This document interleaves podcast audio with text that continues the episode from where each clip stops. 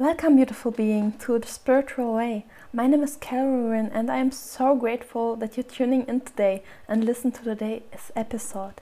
In this episode, I will talk about the Anahata, the heart chakra. It is a beautiful topic because it is all about love, and these are the main topics for the chakra. It is about self love, divine love, love in general, healing, selflessness, empathy, beauty, and harmony, as well as nature and art. Its color is green and is connected to the element earth and the heart.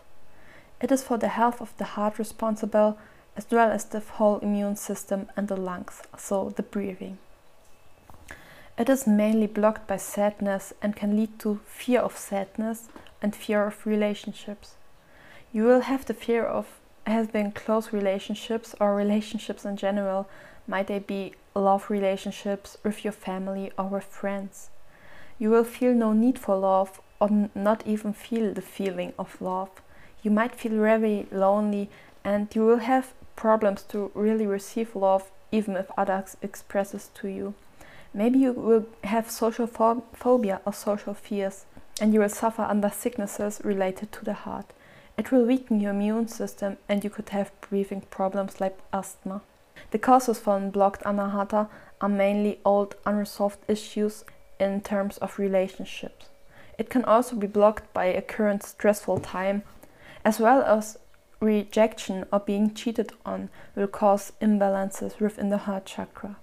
A draining, draining a negative social environment or an inability to express your sadness, for example, within your family, can lead to blockages within it.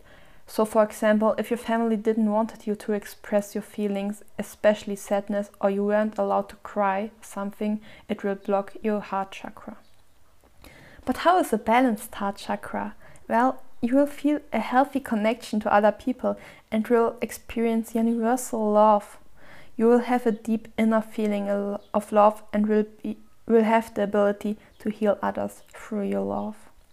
You will be also able to receive love and feel empathy and tolerance towards others. You are able to accept everyone without judging and you are able to forgive because forgiveness is also a big topic within the Anahata. You will be, have a strong intuition and social abilities, and you are able to take responsibility for your feelings and your loved ones.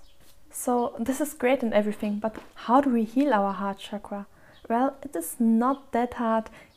You can start to surround yourself or wear the color green, as well as spending a lot of time in nature or with animals will calm your anahata and give it peace and place to heal. Having a social environment that is mainly positive and loving will also help you to increase your health, your healthy heart chakra, as well as breathwork because it is so deeply connected to the lungs. Yoga asanas are great as well. For example, the wheel pose or the bridge, where you really open your chest and open your heart to the world and the universe.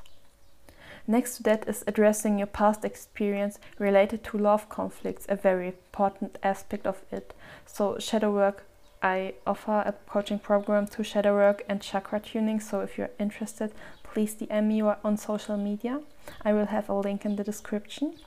Um, um, main aspects to heal your heart chakra. You can also wear stones like the smaragd or the tourmaline with you.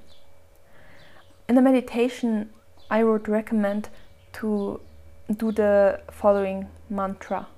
Yam.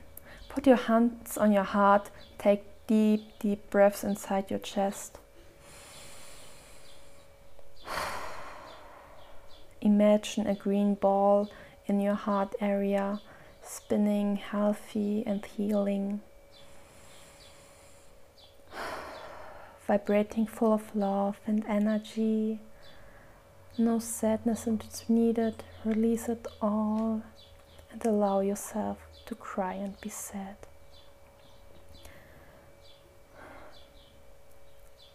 For my own experience with the heart chakra, I am still into the healing process with it because receiving love and truly loving is something that comes after you balance your solar plexus.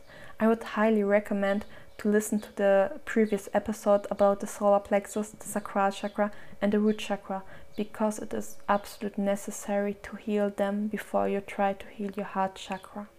It is like a tree, you can't have your crown in the sky if your roots aren't deep in hell, and you have to start with the root to build something. So, further ado, I would like you to give you some affirmations on your way. So, close your eyes and listen to the following affirmations I am worthy of the purest love. I direct love and light towards myself. My heart is open. I forgive myself. I forgive others. I deeply and completely love and accept myself.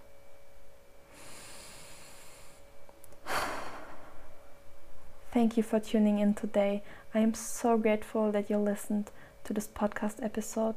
I hope you enjoyed it. Leave a review if you want, and I wish you a beautiful experience of life. Have a nice day, and let's get in contact on social media, Carolyn Witek, and I wish you a wonderful day and a blissful experience. Namaste.